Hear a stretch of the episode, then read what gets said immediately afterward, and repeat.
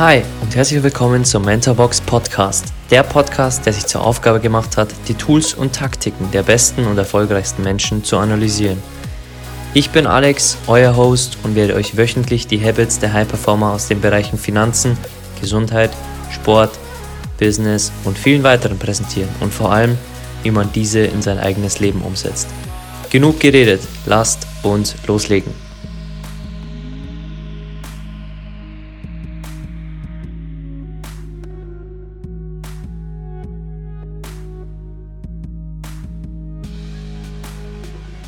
Okay, heute zu Gast im Podcast ist Nico Rittenau. Er ist 1991 in Kärnten, Österreich geboren und mit seinen jungen 29 Jahren ist er einer der führenden Ernährungsexperten im deutschsprachigen Raum. Nach seinem Schulabschluss macht er eine Ausbildung zum Touristikkaufmann, um irgendwann seinem Ziel näher zu kommen, ein Ressort auf einer schönen Insel zu übernehmen und dort ein entspanntes Leben zu leben. Das Leben allerdings hatte andere Pläne für Nico, denn in seiner Ausbildung erhielt er auch seine Qualifikation als Koch, was ihn in die Ernährungslehre einführte. Er begann damals dann als Koch zu arbeiten und seine Konzentration galt dem Bereich, in dem er heute einer der besten seines Fachs ist, einer pflanzlichen veganen Ernährung. Nach einem Praktikum in der Deutschen Vegan Hochburg Berlin entschied er sich, Ernährungswissenschaften an der Deutschen Hochschule für Prävention und Gesundheitsmanagement zu studieren, bei der er gerade den Masterstudiengang abgeschlossen hat.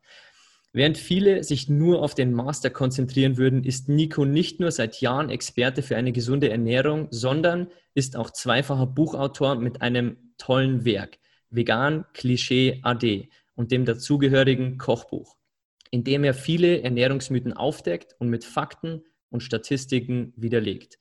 Mittlerweile schreibt er nicht nur ein weiteres Buch, sondern ist mit seinen Vorträgen regelmäßig on Tour, bietet eigene Seminare an und bespricht auf seinem YouTube-Channel mit über 65.000 Abonnenten Tipps, Tricks und Fakten, warum eine pflanzliche und vegane Ernährung alternativlos für uns und unseren Planeten ist. Er ist auch selbst Koch in Europas größter Online-Kochschule für pflanzliche Küche und ist Teil des Plant-Based Instituts der weltweit ersten umfassenden Basisausbildung in der rein pflanzlichen Küche. Und nebenbei kann man schon fast sagen, hat er mehrere Songs mit deutschen Hip-Hoppern kreiert, die man schon bald auf Tour anhören kann. Seine Mission ist klar die Menschen für eine gesündere Ernährung inspirieren, die nicht nur uns selbst hilft, sondern auch dem Schutz unserer Umwelt und den Lebewesen dient. Wow. Nico, danke, dass du heute zu Gast bist im Mentorbox Podcast. Sehr gerne. Danke für das Intro. Ja, sehr gerne. Lass uns so ein bisschen äh, zum Anfang in deine Vergangenheit gehen. Wann bist du selbst vegan geworden und wie kam es zu diesem Umschwung? Ja, sehr gerne. Also ich, wie du es richtig gesagt hast, komme ja ursprünglich aus Österreich, wo zumindest wie jung war, also wie kleiner war, das Thema Veganismus und Vegetarismus nicht wirklich eine Rolle gespielt hat. Entsprechend spät bin ich auch erst in das Thema eingestiegen. Ich habe zwar relativ früh schon die Connection zwischen dem Stück Fleisch am Teller und äh, dem Tier dahinter gesehen, aber konnte, obwohl ich es wollte, sehr lange Zeit nicht vegetarisch leben, einfach weil wir während der Ausbildung zum Touristikkaufmann an den Kerner Tourismusschulen einfach Fleisch zubereiten mussten. Wir mussten Fisch filetieren, wir mussten Austern zubereiten und so weiter. Mhm. Von daher konnte ich mich dem erst widmen, als ich dann zum Weg hin zum äh, Hotelmanager äh, während meiner, meines ersten Studiums der Unternehmensführung einfach freier bewegen konnte und mich dann vegetarisch ernährt habe. Und eigentlich tatsächlich auch erst dann, das aus 2011 oder 12, bin ich mhm. dann mehr und mehr mit dem Begriff Veganismus erst wirklich in Berührung gekommen. Und als rationaler Mensch war mir das aber relativ schnell klar. Also wenn du mir etwas erklärst, was rational Sinn macht, dann bin ich da auch sehr dafür zu haben. Und so war das mit der veganen Bewegung auch. Das heißt, ich bin dann so 2012 mehr oder weniger äh, mit zum ersten Mal mit dem Veganismus im Büro gekommen, bin dann 2013 nach Deutschland gezogen, wie du richtig gesagt hast, zuerst nur für ein Praktikum, dann später auch für länger und bin dann eigentlich komplett vegan geworden. Das heißt, es gibt tatsächlich auch ein Datum, das ich jetzt so als meinen veganen Geburtstag feiere. Das ist immer im mhm. Februar. Ich habe es mir im Kalender notiert, weil das war so der Moment, wo ich die 30 äh, Tage Vegan Challenge von Peter gemacht habe, diesen veganen Start. Und mhm. da habe ich dann so vier oder fünf Jahre später eine Mail bekommen, äh, so von wegen, hey, alles Gute zu deinem veganen Geburtstag und hatte das schon total vergessen. Deswegen ist das mein, mein Geburtstag. Aber mhm. summa summarum sind es also so sieben Jahre jetzt, seitdem ich mich vegan ernähre. Mhm. Wie war so damals im Jahr 2012 die Reaktion deines Umfelds, als du vielleicht auf die Grillfeier was selbst mitgebracht hast oder vielleicht auch im Restaurant andere Sachen gegessen hast, wie äh, der Rest der Leute, die dabei sind? Ja, du, ganz ehrlich, schon, schon früh hatte ich gemerkt, dass ich zumindest zu der Zeit damals in Österreich immer so ein bisschen außen vor war, was meine Lebenseinstellung generell und meine Ernährungsweise im Speziellen angeht, war mit Sicherheit auch einer der Gründe, warum ich relativ schnell dann nach meiner Matura, also nach dem Abitur, nach Wien gezogen bin, wo das schon deutlich weniger problematisch war. Ich habe damals auch im Tian in einem rein vegetarischen und auch sehr vegan-freundlichen äh, Restaurant gearbeitet und habe mir halt mehr und mehr dann auch in Wien einen Freundes- und Bekanntenkreis aufgebaut, wo das kein großes Thema war. Aber natürlich, mhm. wenn ich dann wieder mal zurück in der Heimat war, war das schon Thema, deutlich mehr mehr als es jetzt ist. Jetzt ist es sehr entspannt mittlerweile. Aber ich kann mich noch erinnern, dass das auf, auf Widerstände stieß, weil es natürlich auch für viele ein Stück weit ihre Identität ja auch angegriffen hat. Auch wenn ich gar nichts gesagt habe, sondern nur gesagt habe, ich würde gern was anderes essen, steckt da natürlich auch ein gewisser Angriff unterschwellig für die drin. Weil wenn ich etwas nicht mehr mache, was andere Personen machen, heißt das ja für die im Umkehrschluss, okay, offensichtlich finde ich nicht gut, was sie machen, weil sonst würde ich es ja auch machen. Mhm. Deswegen war es früher deutlich schwieriger als jetzt. mhm. Ja. ja, bei uns war das auch damals so, als wir äh, vegetarisch wurden vor sechs, äh, fünf, sechs Jahren. Ähm, bringt man zum Frühstück selbst Sachen mit und ähm, wird schief angeschaut, wird äh, befragt zu all den Mythen, die du ja in deinem Buch auch äh, widerlegst. Was sich aber wirklich mit den Jahren wirklich verändert hat, weil immer mehr Menschen am Tisch schauen nicht nur auf die Ernährung, sondern sind auch mittlerweile vegetarisch oder vegan unterwegs. Und du hast ja vorher so das Jahr 2012 mit deinem äh, veganen Geburtstag genannt. Ich habe ein bisschen nachgeforscht und dein YouTube-Channel wurde ja im gleichen Jahr eröffnet. Wenn du jetzt so acht Jahre in die Vergangenheit blickst, was hat sich seitdem verändert in der Bewegung der Veganer oder ähm, sagen wir mal in der Ernährungswelt, wo vegan, vegetarisch immer normaler wird, wo immer mehr Restaurants öffnen. Was hat so, sich so in den letzten acht Jahren verändert für dich? Ja, also tatsächlich weißt du es offensichtlich besser als ich, wann ich äh, sozusagen den YouTube-Kanal aufgemacht habe. Es kann aber gut sein, dass, weil der YouTube-Kanal ja an den Google-Account geknüpft ist, mhm. sozusagen, mhm. dass ich mich damals angemeldet habe, aber wirklich den Kanal eröffnet. In dem Sinn habe ich ziemlich sicher nicht 2012, sondern eher 14 oder 15 und mhm. wirklich bespielt habe ihn eigentlich erst 17.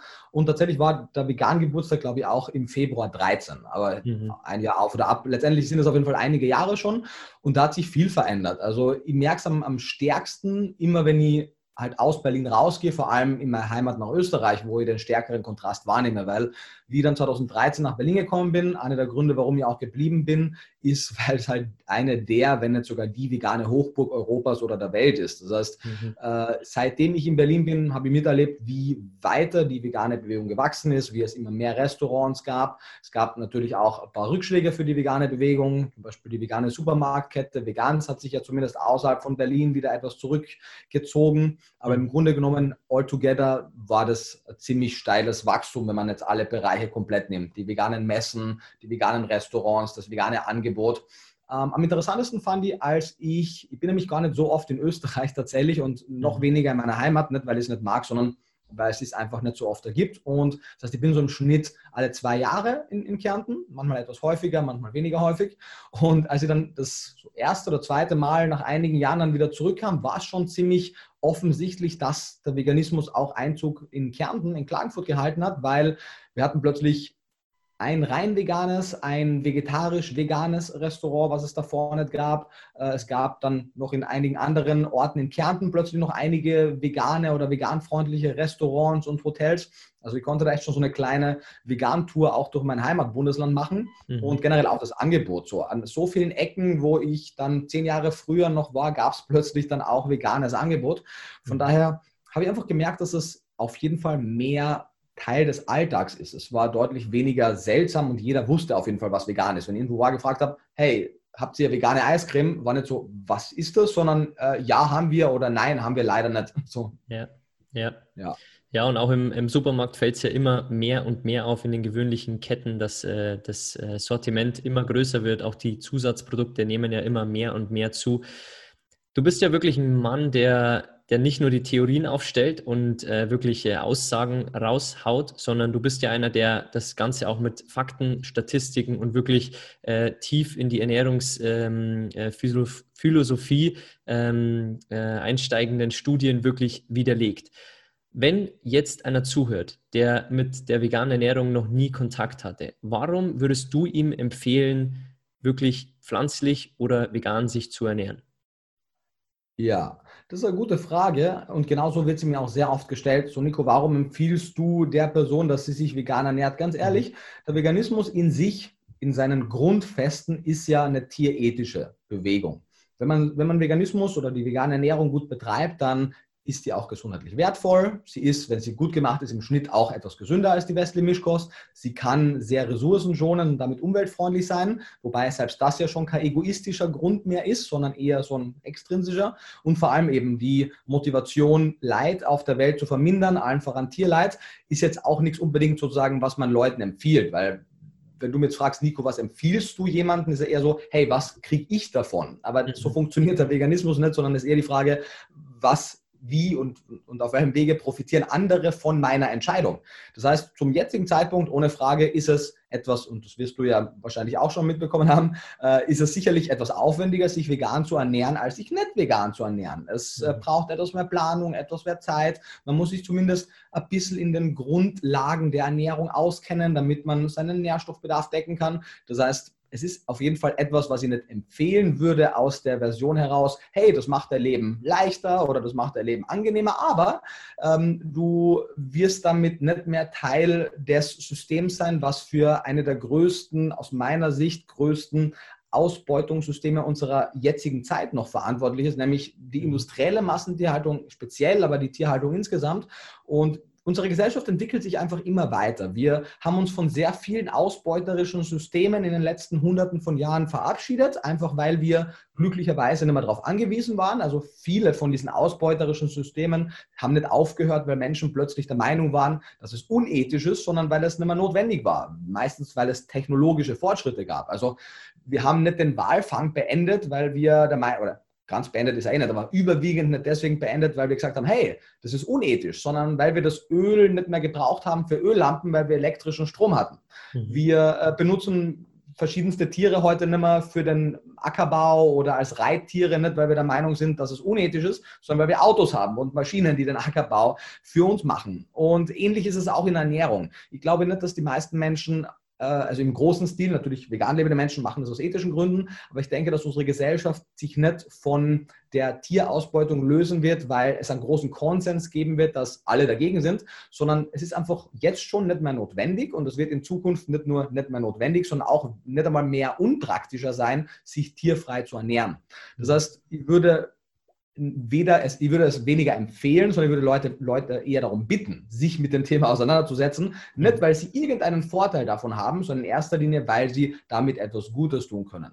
Natürlich, wenn sie es gut machen und sie sich davor vielleicht weniger reflektiert ernährt haben, dann kann das mit gesundheitlichen Vorteilen einhergehen, ohne Frage. Und es macht immer Sinn, sich mit Themen wie Ernährung zu beschäftigen, weil man sehr viel auch über seinen Körper lernen kann und über die verschiedensten Systeme. Aber in erster Linie empfehle ich es nicht aus egoistischen Gründen, sondern aus altruistischen Gründen. Und warum empfehle ich es aus altruistischen Gründen? Das ist vielleicht schon ein Punkt, weil wir mit unserer jetzigen westlichen Lebensweise nicht nur je nachdem, was wir für Zahlen nehmen, irgendwas zwischen 60 und 80 Milliarden sogenannte Nutztiere jedes Jahr züchten und die dann töten, was ethisch ein Problem ist, aber vor allem, weil wir auf Dauer mit unserer westlichen Lebens- und Ernährungsweise unsere eigene Lebensgrundlage bedrohen. Und das ist dann vielleicht schon etwas, was man empfehlen würde zu ändern, weil wir damit weniger uns, uns betrifft es nicht wirklich, aber unsere Kindeskinder wird es auf jeden Fall betreffen, dass wir deren Lebensgrundlage zumindest minimieren oder verschlechtern.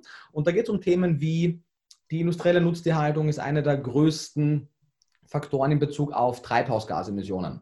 Auf, Wasser, äh, auf Wasserverbrauch und Verschmutzung, auf Überfischung, Abholzung des Regenwaldes. Äh, es ist einer der größten Flächenverbraucher. Wir, haben, wir leben jetzt schon, wir erleben jetzt live, was passiert, wenn eine Zoonose sich ausbreitet, also von Tieren auf Menschen übertragbare Krankheiten. Jetzt kam Covid-19 ja von einem Wet Market, von einem Wildtiermarkt in Wuhan, aber zahlreiche andere Zoonosen kamen in der Vergangenheit und werden auch in der Zukunft aus mhm. der industriellen Nutztierhaltung kommen. Und das ist etwas, was die Weltgesundheit sehr stark bedroht. Und das, was wir jetzt mit Covid-19 erleben, ist ein sehr, sehr seichter Vorgeschmack auf das, was noch kommen könnte. Mhm. Und da ist die Tierhaltung generell, aber die industrielle Nutztierhaltung und auch Wildtiermärkte auf jeden Fall besonders äh, zu nennen.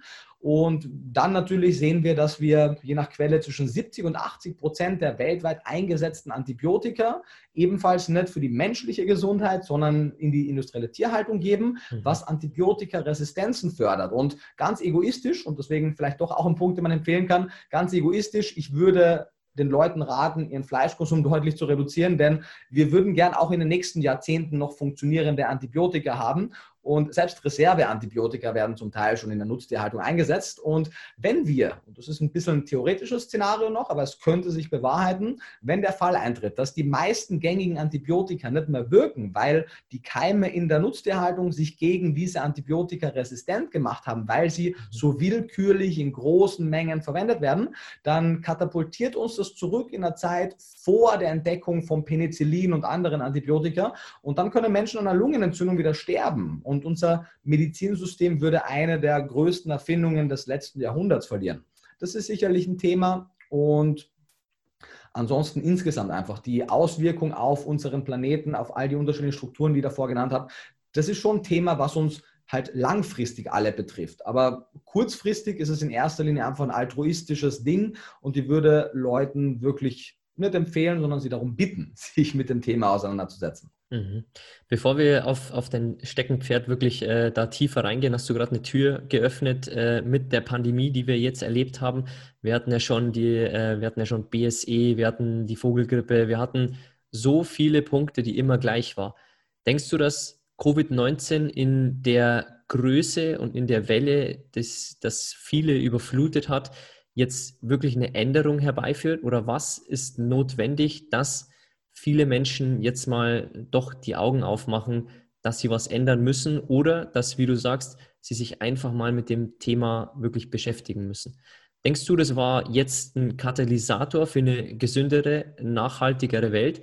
Oder denkst du, dass noch etwas ganz anderes kommen muss? Gute Frage. Also bin natürlich äh, weder Zukunftsforscher noch Hellseher, aber die Daten, die begrenzten Daten, die wir jetzt schon haben, zeigen schon, dass in einigen Ländern der Fleischkonsum gesunken ist. Äh, in Deutschland natürlich haben wir auch einige Fälle wie den Tönnies-Skandal noch zusätzlich gehabt, der das mhm. Ganze sicherlich auch nochmal befeuert hat. Und ich denke schon, dass sehr viele Menschen sehr viel hellhöriger geworden sind, was das Thema angeht. Ähm, wie wir in der Covid-19-Pandemiezeit jetzt erlebt haben, gibt es ja auch sehr viele verrückte Menschen in unserem Land, die ähm, natürlich weder für die wichtigen Maßnahmen noch auch für das Thema der Tierhaltung offen sind, sondern eher alles für eine große Verschwörung halten. Ähm, deswegen, ich denke, es, einen gewissen Teil hat es auf jeden Fall getroffen und wird es auch nachhaltig geprägt haben. Und ich würde mir wünschen, dass das reichen würde. Ich fürchte aber, und ich hoffe, ich habe Unrecht, aber ich fürchte, dass wir noch die ein oder andere Welle an Zoonosen und etwas drastischeren äh, Pandemien erleben müssen, bis es einfach durchgesetzt wird. Weil wir brauchen einfach nicht nur eine Verhaltensänderung auf persönlicher Ebene. Verhaltensprävention alleine hat fast noch nie auf großer Ebene funktioniert. Wir brauchen eine Verhältnisänderung in den, in den großen Verhältnissen. Das muss die Politik reagieren, das muss die Lebensmittelwirtschaft reagieren und es müssen, glaube ich, noch zusätzlich technologische Fortschritte passieren zum Thema Zellkultur, Fleisch, 3D-Druck und weiteres von Lebensmitteln, damit wir den Leuten, die nun einmal einfach zu großen Teilen sehr gerne Fleisch, Milch, Käse, Eier, alles essen, diese Produkte auch geben können, aber eben ohne das Risiko für Zoonosen, ohne den Tod des Tieres, ohne die Umweltbelastungen. Und das wird noch hm, zwei, drei Jahrzehnte auf jeden Fall in Anspruch nehmen, bis das Halbex in einem vernünftigen Maßstab verfügbar ist. Und ich weiß es nicht, ob wir diese zwei, drei Jahrzehnte unbeschadet in einem größeren Stil überstehen können, wenn wir nichts ändern. Von daher ist die Frage, wird die Technologie es vorher noch lösen oder wird davor schon sowas Kritisches passieren, dass wir uns davor schon ändern müssen? Ich mhm. hoffe, dass es ersteres ist, aber mal sehen. Mhm. Mhm. Was ja sehr verrückt war in den letzten Monaten, ist, dass die Nachrichten und der Fokus wirklich auf den Dingen war, wie Infektionszahlen, Sterblichkeitsrate ähm, und wirklich Negativ-Publicity, aber der Fokus gar nicht darauf war, was man wirklich präventiv auch machen kann mit einer gesunden Ernährung, auch Vitamin C und so weiter. Was sind so die Dinge, wenn wir jetzt äh, mal spekulieren, dass das Ganze jetzt noch Monate bis vielleicht Jahre weitergeht und es keine ähm, Gegenimpfung gibt oder sich viele Leute einfach dagegen entscheiden, sich zu impfen? Was sind so die Sachen, die du jedem mitgeben kannst jetzt bezüglich auf äh, diesen Virus? Ja, also wenn es einen Impfstoff gibt, vorausgesetzt natürlich, der ist richtig getestet und der ist als sicher befunden, was ja die Voraussetzung ist, damit er im großen Stil dann auch vertrieben wird, mhm. ist natürlich mal erneut nicht nur meine Empfehlung, sondern meine deutliche Bitte, dass Leute sich impfen lassen, damit wir eine Herdenimmunität aufbauen. Ich meine, ich verstehe das, ich bin kein Virologe, von daher fehlt mir auch im letzten Detail dann das Verständnis, aber mir genügt auch schon das Verständnis, was ich jetzt habe, dass ich nicht verstehe, warum Leute Dinge sagen wie, ja, wir, haben, wir wollen uns anstecken lassen, damit wir uns selbst immunisieren, damit wir Herdenimmunität haben, wo es komplett willkürlich ist und man auch nicht wirklich kontrollieren kann, wie man sich ansteckt und wie schwer. Und genau dasselbe würde man mit einer Impfung machen. Es ist nichts anderes wie die Erschaffung von Herdenimmunität, weil man erneut halt sehr, sehr kontrolliert mit dem Erreger halt äh, infiziert wird, aber in einer Menge, dass das Immunsystem auf jeden Fall damit klarkommt. Von daher, ähm, Leute, glaube ich, verstehen das Prinzip einer Impfung oft nicht, wenn sie sie kritisieren. Und die, der Frage war ja, was kann man sonst noch machen? Mhm. Ähm, Im Endeffekt, das Wichtigste wäre, dass man versteht, wie Infektionen passieren. Das heißt, was für Hygienemaßnahmen man ähm, in Anspruch nehmen muss, weil wenn man ein paar Basics beachtet, im Sinne von sich nicht ins Gesicht fest, wenn man äh, irgendwas angegriffen hat, die Flächen sauber hält, einen Mundschutz trägt in der Öffentlichkeit und so weiter, dann äh, kann man die Übertragungsrate sehr, sehr deutlich reduzieren. Und natürlich, klar, ein gesundes Immunsystem ist relevant und gerade für die Risikogruppen wäre es besonders relevant, aber wir haben da viel zu wenig Daten, dass man wirklich sagen könnte, Nährstoff XY ist jetzt eine Wunderwaffe und wir alle sollten jetzt das und das supplementieren. Generell gilt für alle jene Empfehlung für eine insgesamt gesunde Ernährung und der ausreichende Supplementierung der kritischen Nährstoffe, um das Immunsystem äh, möglichst gut zu stärken. Und was bedeutet das? Das bedeutet eine ausreichende Versorgung mit Vitalstoffen, also die für den menschlichen Körper überlebensnotwendigen Stoffe, die essentiellen Fettsäuren, Aminosäuren, Vitamine, Mineralstoffe, äh, ausreichend Sonne für die Vitamin D-Versorgung und oder eine Supplementierung. Und klar, eine Vitamin C-reiche Ernährungsweise und oder Supplementierung ist wie viele andere Vitalstoffe relevant. Ähm, aber ich würde jetzt nicht die Leute in der Sicherheit wiegen wollen, dass man sagt, hey, wenn du diesen Nährstoff nimmst, musst du dir jetzt auch gar nicht so gut ernähren, sondern letztendlich ist es die Ernährung, die hier den großen Unterschied macht, ergänzt durch gewisse Nährstoffe, die man supplementiert. Mhm, mh. Genau. Und sich wenn generell natürlich äh, fit hält, nicht raucht, mhm. äh, nicht regelmäßig trinkt und so weiter. Mhm. Wenn wir jetzt äh, hier vielleicht einen 20-Jährigen haben, der sagt, ähm, ich möchte jetzt umsteigen, wenn du jetzt in seiner Situation wärst, was wären so die ersten Schritte und was äh, sind so ein paar Skills, die man einfach haben muss? Weil dazu gehört natürlich äh, Geduld, äh, dass man äh, sich mal die Videos vom Nico anschaut, vielleicht mal sein Buch äh, liest, äh, sich ein paar Podcasts anschaut, ein paar Dokus anschaut. Ähm, was sind so deine Tipps, was du jetzt als erstes machen würdest und was du vor allem auch nicht machen würdest. Also du sprichst in anderen Podcasts auch drüber, du würdest nicht sofort ab morgen alles umstellen, sondern Stück für Stück umstellen, damit der Umstieg einfach leichter ist und dir erstmal Wissen ansammeln. Also was wären so die ersten Punkte, wo du hingehen würdest, wo du Wissen irgendwie äh, sammeln würdest, äh, außer natürlich dein YouTube-Channel und dein Buch, das ich nur jedem hier empfehlen kann. Wir werden es unten in den Shownotes dann verlinken. Ähm, also was, wo würdest du hingehen, wenn du jetzt 20 wärst und wenn du weder Wissen hättest noch Freunde im Umfeld, die dir helfen? Ja, ähm, kann ich auf jeden Fall mich gut da reinversetzen, weil wie 20 war, ging es mir wahrscheinlich mehr oder weniger so. Nur dass ja. damals natürlich auch die Informationsquellen deutlich äh, weniger dicht gesät waren als heute. Und ich habe das in meinem Podcast gesagt, dass ich nicht sofort umstellen würde. Man muss das natürlich auf den, in den Kontext setzen. Äh, per se kann man sofort umstellen, das würde nicht schaden. Aber ich habe das Gefühl, dass sich einige Menschen zu Beginn, wenn sie sehr viel Enthusiasmus, aber sehr wenig Wissen haben, oft unnötig A, Stress machen, weil sie sofort alles perfekt machen wollen und B, dann vielleicht zumindest über einige Monate hinweg ziemlich nährstoffunbedarfsdeckend essen, weil sie, keine Ahnung, einfach nur die tierischen Bestandteile rauscutten, bis sie dann verstanden haben, wie eine vegane Nährstoffbedarfsdeckung aussieht. Mhm. Und letztendlich wenn man das Ziel verfolgt, sich vegan zu ernähren, macht man ja schon mal so viel besser und dann darf gerne auch für einen gewissen Zeitraum der Weg das Ziel sein und man muss nicht plötzlich fehlerfrei sein. Man muss jetzt nicht plötzlich alles in seinem Leben perfekt machen. Ähm, der Punkt ist, ich würde wahrscheinlich mir jene Info, also es gibt ja wie du richtig sagst, klar kann man sehr gerne auch meine Bücher lesen. Man kann äh, gerne alle meine Quellen zu Rate ziehen. Tatsächlich sind aber zum jetzigen Zeitpunkt die meisten Infos, die ich rausgebe, würde ich sagen, sehr detailliert und entsprechend wahrscheinlich nicht das, was ein veganer Anfänger als allererstes hören möchte, wenn er noch nie was über Ernährungswissenschaften auch gehört hat, sondern meine Inhalte sind eher der zweite Schritt, wenn man sich für vegane Ernährung interessiert, umgestellt hat, auch schon ein paar Grundbegriffe kennt, wenn man dann in die Optimierung gehen möchte, damit man eben nicht einer von den Ex-Veganern wird in ein paar Jahren, sondern seinen mhm. Nährstoffbedarf optimal deckt. Mhm. Wir werden auch wahrscheinlich übernächstes Jahr, davor haben wir noch ein paar andere Buchprojekte, dann werden wir auch ein Anfängerbuch machen, wo wir genau diese leichte Hilfestellung bieten. Bis dahin gibt es einmal zum einen viele gute, kostenlose Online-Ressourcen. Das heißt, äh, fast jede vegane Gesellschaft von der ProVeg, also der ehemalige Vegetarierbund, über die Vegane Gesellschaft in Österreich, über PETA, die Albert-Schweitzer Stiftung, Animal Equality, die haben alle so Vegan-Startprogramme, die zwischen einer Woche und 30 Tage gehen. Da kann man sich kostenlos anmelden und dann kriegt man regelmäßig Rezepte, Infos und weiteres. Ich denke, das ist einmal ein ganz cooler Weg, weil das ja genau auf diese Zielgruppe umgemünzt und, und für die äh, zusammengestellt worden ist. Mhm. Da kann man, denke ich, viel lernen.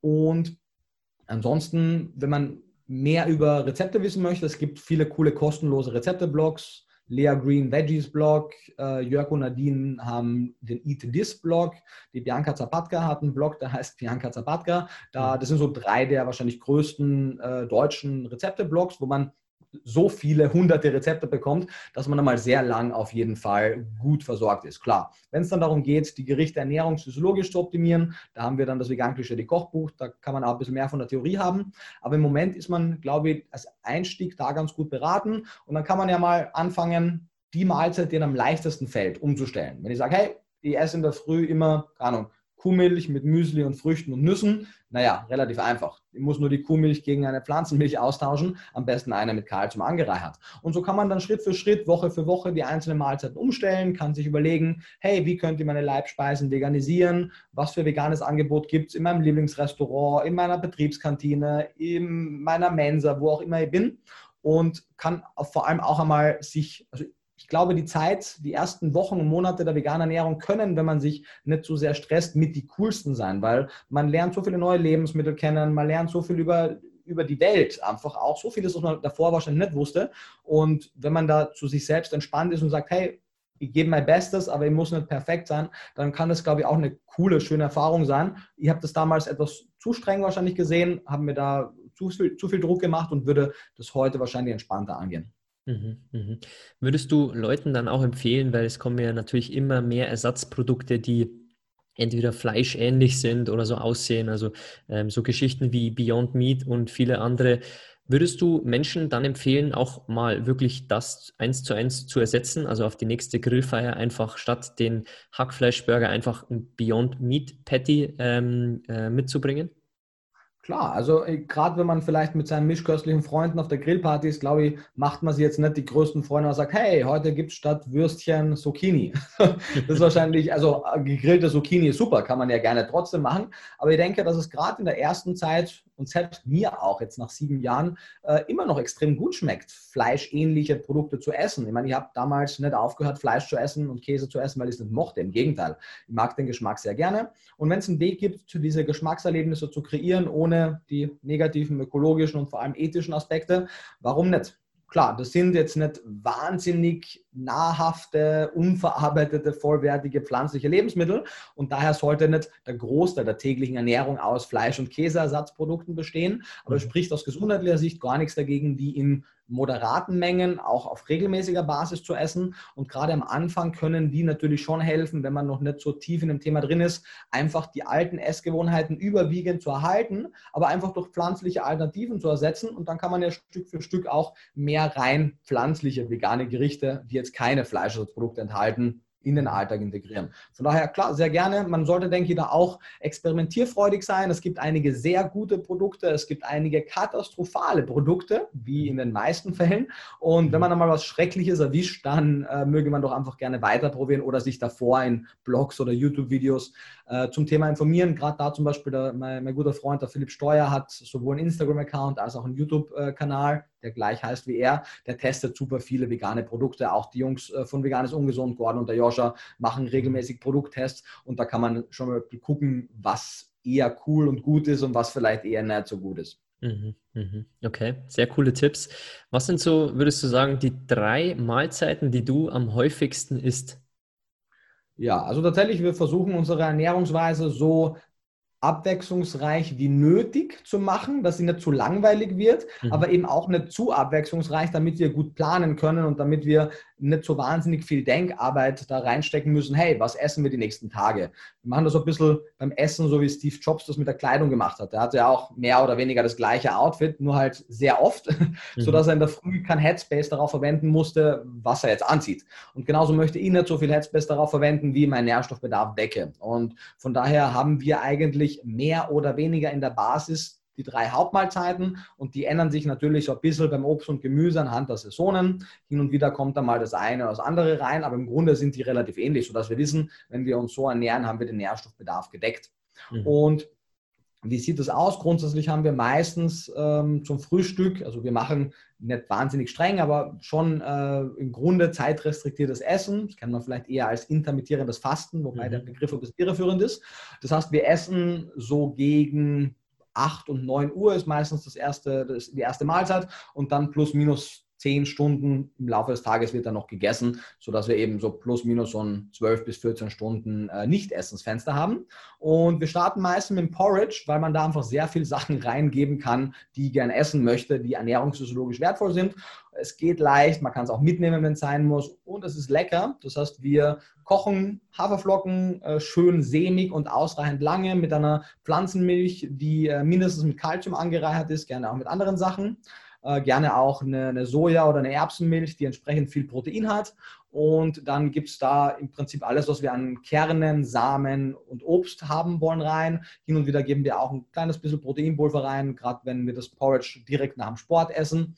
Mhm. Und ein kleiner Schuss Leinöl, wie gesagt, ein paar Kürbiskerne, ein paar Cashewkerne, frisches Obst. Wir arbeiten viel mit Beeren auch und ein paar Trockenfrüchte.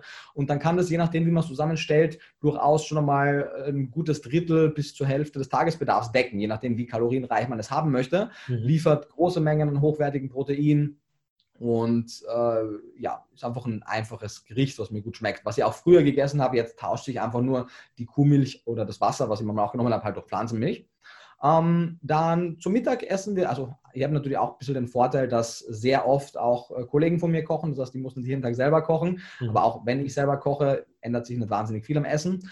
Zu äh, Mittag gibt es meistens irgendeine Art von wir machen immer sehr stark so Komponentenessen, die wir es auch im Rezeptbaukasten im Buch haben. Das heißt, wir, wir haben irgendeine Getreidekomponente als Beilage, lass es sein Reis oder Pasta, Kartoffeln, Süßkartoffeln, Quinoa, Amaranth, Buchweizen, Dinkel, wie auch immer, irgendeine mhm. Getreidekomponente. Dann gibt es eine Hülsenfruchtkomponente, Tofu, Tempeh, äh, alle Arten von Hülsenfrüchten. Dann gibt es eine, eine Gemüsekomponente, was auch immer und dann halt in der Soße, die das Ganze lecker macht, Tomatensoße, Currysoße, wie auch immer. Und das in einer Bowl mit ein paar Kerne drauf, ein bisschen äh, Salat noch als Topping, ist dann so irgendeine Art von Bowl, die wir meistens zu Mittag essen.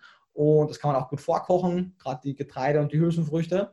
Und am Abend machen wir meistens Brotzeit. Das heißt, wir haben in der Art von Brot mit selbstgemachten Aufstrichen, wo äh, meistens auch auf Hülsenfruchtbasis gearbeitet wird, dass man noch Protein hat. Und dann gibt es darauf, entweder wir essen relativ viel ähm, so Seitan, äh, äh, so Chorizo-Würste etc., die man gut aufschneiden kann, die nochmal gut Protein liefern oder fermentierte Cashew-Käse drauf, ähm, verschiedenste Rohkost, fermentierte Lebensmittel, eingelegte Lebensmittel. Klassische Brotzeit, nur mit Unterschied, dass ja statt Wurst und Käse und Frischkäseaufstrich halt einen Hummus oder einen Linsenaufstrich haben mit äh, Cashew-Käse oder Seitanwürstchen, also relativ ähnlich. Und so sieht es mehr oder weniger aus. Hin und wieder trinken wir noch Smoothies, habe paar Smoothie-Rezepte auf äh, YouTube, gerade wenn, wenn wir unterwegs sind oder nach dem Sport. Mhm. Und mhm. dann natürlich supplementiere die kritischen Nährstoffe und that's it so. Also es ist eine Raketenwissenschaft. Mhm. Der Großteil meiner Zeit verbringe ich auch professionell weniger damit, Leuten zu erklären, wie man sich vegan ernährt. Das ist nämlich nicht so schwierig. Da gibt es auch schon fast alle Inhalte. Mir geht es meistens eher darum, all die Falschaussagen zu äh, korrigieren, die von anderen Menschen getroffen werden. Das ist eigentlich eher das, die größere Aufgabe. Mhm. Wenn du jetzt äh, vielleicht irgendein Schuldirektor wärst, äh, der darüber entscheiden kann, oder ein Politiker, der vielleicht äh, für ein ganzes Land entscheiden kann, und du fünf Lebensmittel aussuchen könntest, die jeder Mensch im Haushalt gratis zur Verfügung gestellt bekommt, vom Staat oder von der Schule, welche fünf wären das? Also wenn ich tatsächlich irgendwann in der Position sein sollte, dann würde ihr mal zuerst, also beantwortet gerne auch der konkrete Frage zu den fünf, aber ihr würdet noch einen Schritt früher ansetzen und würde eher versuchen, das ganze Lebensmittelproduktionssystem plus die Verarbeitung zu verändern und auch die Subventionen ein Stück weit zu ändern, weil ich glaube, dass das die größten Hebel wären im Sinne von, in vielen Ländern wie Kanada und auch Amerika und weiteren findet eine viel bessere und breitflächigere Anreicherung von Lebensmitteln statt. In Kanada zum Beispiel ist es per Gesetz verboten, Weißmehlprodukte, also weiße Pasta oder Weißbrot, zu verkaufen, die nicht angereichert ist, zumindest mit Eisen und den B-Vitaminen, weil während dem Verarbeiten von Vollkorn zu Weißmehl genau diese Stoffe und auch noch andere verloren gehen. Das mhm. heißt, wenn Leute in Kanada und den USA Weißbrot essen, kriegen sie zumindest mehr Nährstoffe, als wenn Leute das in Deutschland machen. Das mhm. wäre eine Anreicherung, die ebenso verpflichtend umsetzen würde. Ähm, in vielen Ländern wie in Deutschland ist äh, der Boden relativ arm an einigen Mineralien, einfach an Jod und Selen. Länder wie Finnland haben schon seit über 20 Jahren, ja, weit über 20 Jahren, eine Anreicherung ihrer Böden, zum Beispiel mit Selen durchgeführt, sodass ihre Produkte genügend Selen haben. Auch sowas würde ich einführen. Ähm, einige Länder, ich weiß gar nicht, ob es schon irgendwo konkret umgesetzt wird und in welchem Rahmen, aber zumindest haben immer wieder Länder diskutiert, dass es äh, unterschiedliche Besteuerungen geben sollte, im Sinne von, wir wollen gesunde Lebensmittel geringer besteuern, sodass der Anreiz da ist, dass die öfter gegessen werden. Und wir wollen Lebensmittel A, die entweder desaströs auf die Umwelt und damit unsere Ressourcen sind, oder Lebensmittel, die in zu großen Mengen desaströs auf unsere Gesundheit wirken, deutlich höher besteuern, um A, Anteil ins Gesundheitssystem zu geben, dass wenn du schon 30 Jahre lang etwas isst, was dich dich krank macht, deine Krankheit dann wenigstens zum Teil von diesen Steuergeldern, die du wenigstens mehr bezahlt hast, für diese desaströsen Lebensmittel bezahlt wird. Und Nummer zwei, dass äh, wir diese Schäden an unserer Umwelt zumindest dadurch wieder ein bisschen besser kompensieren können, weil mhm. irgendwann kommt diese Rechnung und dann ist die Frage, wer das bezahlt. Es sollten möglichst die bezahlen, die es verursacht haben, also die Produzenten und die Konsumenten dieser Produkte. Und ich mhm. denke, wenn man diese, dieses Package umsetzen würde, dann müsste man gar nicht mehr unbedingt gewisse Lebensmittel jedem zur Verfügung stellen, weil dann wäre die gesamte Nährstoffbedarfsdeckung schon besser. Ansonsten ähm, wäre eine alternative Möglichkeit, Leute ein bisschen besser darüber zu informieren, welchen Wert gut Ah, und eine Sache, die auf jeden Fall auch noch reglementieren würde, wäre die Reglementierung von Nahrungsergänzungsmitteln. Nahrungsergänzungsmittel sind wahnsinnig schlecht reglementiert, sowohl in Amerika als auch im europäischen Raum. Da können Produzenten so gut wie alles machen und müssen so gut wie gar nichts nachweisen. Also es ist bei weitem nicht so reglementiert, wie es zum Beispiel jetzt äh, pharmazeutische Produkte wären. Mhm. Und das muss sich ändern, weil daher kommen auch einige der Vorurteile gegenüber Nahrungsergänzungsmitteln, dass die nicht wirken, dass die schädlich sind. Das können sie sein, wenn sie schlecht zusammengestellt sind. Aber gut zusammengestellte Nahrungsergänzungsmittel können eine wertvolle Rolle spielen, und zwar auch für Mischköstler, für Vegetarier, für Paleo-Anhänger, für alle. Und das ein einfacher Weg wäre, Leuten einfach ein gut, also man würde dann gucken, was ist sozusagen die Nährstoffbedarfsdeckung des des Durchschnittsbürgers oder Bürgerin in Deutschland und würde darauf aufbauend ein Multinährstoffpräparat entwickeln, das man den Leuten dann gibt. Und da muss man sich halt ein bisschen ähm, bisschen educaten, äh, unterrichten, ein bisschen äh, bilden, dass mhm. sie jetzt nicht plötzlich Angst vor der Pille haben oder irgendwie denken, der Staat möchte sie jetzt, keine Ahnung, was alles äh, zuführen, sondern einfach sagen, hey, pass auf, das sind die kritischen Nährstoffe, wenn du das regelmäßig nimmst, sinkt die Chance, dass du krank wirst, deutlich. Und klar, es gibt gewisse Lebensmittel wie Nüsse, die sehr, sehr starke Prä präventive Wirkung auf vor allem Herz-Kreislauf-Erkrankungen haben. Das heißt, wenn ganz Deutschland täglich 30 bis 60 Gramm Nüsse essen würden, können wir die Herzerkrankungsrate deutlich reduzieren. Mhm. Wenn aber es ist bei den meisten Stoffen so. Wenn Deutschland einfach seinen Nährstoffbedarf decken würde, Vitamin D, Jod, auch eigentlich alle anderen, dann könnten wir sehr viel helfen. Das heißt, ich würde in erster Linie einfach gewisse angereicherte Lebensmittel und oder Nahrungsergänzung zur Verfügung stellen, dass die ganze Bandbreite abgedeckt wird. Mhm, mhm, okay. Ähm, wenn Leute jetzt so in den Supermarkt gehen, dann steht ja immer mhm. mehr jetzt hinten auf den Produkten vegan drauf, äh, vegetarisch drauf.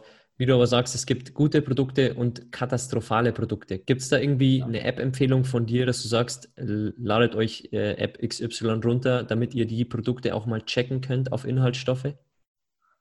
Boah, es gibt da sicherlich ein, zwei. Ich bin da tatsächlich nicht so firm. Ähm, da können dir mit Sicherheit die allermeisten Leute bessere Antworten darauf geben, weil ich es im Alltag halt so gar nicht benötige. Aber es wäre auf jeden Fall interessant zu wissen, was den Leuten sagen. Das Ding ist, so Apps, ich verlasse mich un, ungern auf den Service Dritter, vor allem wenn so Apps, die oft dann so mittelmäßig up-to-date gehalten werden, oft auch nicht von mhm. Ernährungswissenschaftlern gemacht werden.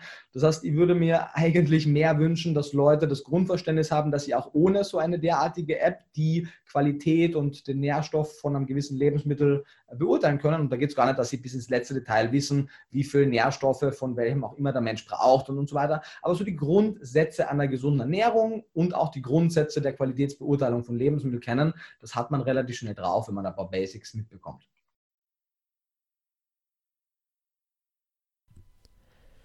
Okay, das war Teil 1 mit Nico Rittenau, dem Experten überhaupt im deutschsprachigen Raum, wenn es um die Themen Ernährung geht. Und was ich so toll finde an Nico, und das hast du in Teil 1 auch schon rausgehört, dass er zu allem, was er sagt, immer Daten liefern kann, dass er wissenschaftlich fundierte Aussagen parat hat und dass er wirklich nicht nur Theorien aufstellt, sondern auch wirklich immer Studien parat hat oder ähm, zumindest wissenschaftliche Dinge, die er schon recherchiert hat und zu seiner Aussage noch hinzufügen kann. Und es war mir wirklich eine Ehre, mit ihm zu sprechen, denn er hat sehr, sehr viele Sachen geteilt und wir haben das Interview mit ihm in drei Teile aufgeteilt. Also ähm, freu dich auf zwei weitere Episoden mit Nico. Wir gehen in ganz, ganz verschiedene Themen hier nochmal rein.